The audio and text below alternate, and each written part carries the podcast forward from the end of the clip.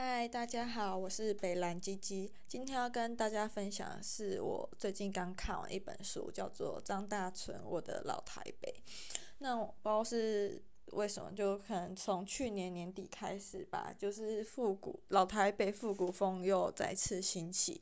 然后最近一些关于老台北的相关文艺活动也蛮多的。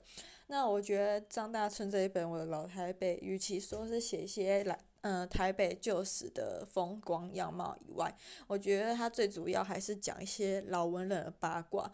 那大家其实可以去看一下，我觉得其实还蛮有趣的。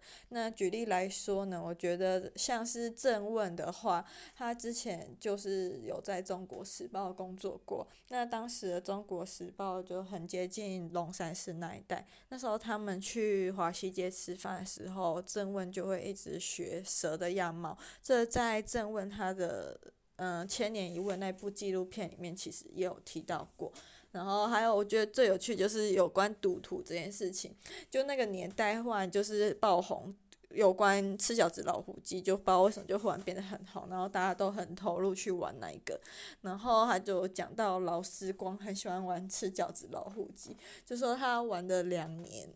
没有赚也没有赔，果然是哲学家。不知道为什么，就是看到这一段的时候，可能是因为读个科系相关，也有读过一些他的著作，就觉得还蛮好笑的。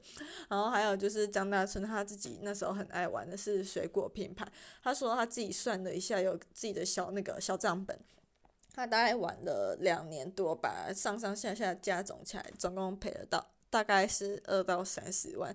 不知道为什么，就是觉得文人跟赌。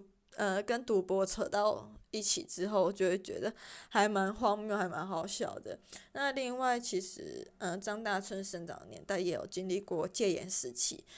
嗯、在后面有一个篇章，就是查他图斯托拉鲁士说，就很就是。名称源于查拉图斯特拉鲁斯说，觉得还蛮有趣的，有点像是在讲当时政府杀人刺案这一个部分。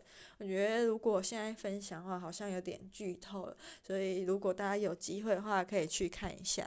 那其实他自己在 p o c a s t 上面也有出一个我的老台北的节目，也还蛮有趣的。但因为张大春的声音太有磁性所以有时候听一听会觉得好像快要睡着了，所以其实是可以买他的散文来看的。但因为我是一个很抠的人，加上我的星座又是上升金牛，所以我就是分好几次去成品看完。那我今天新书分享就到这边喽，拜拜。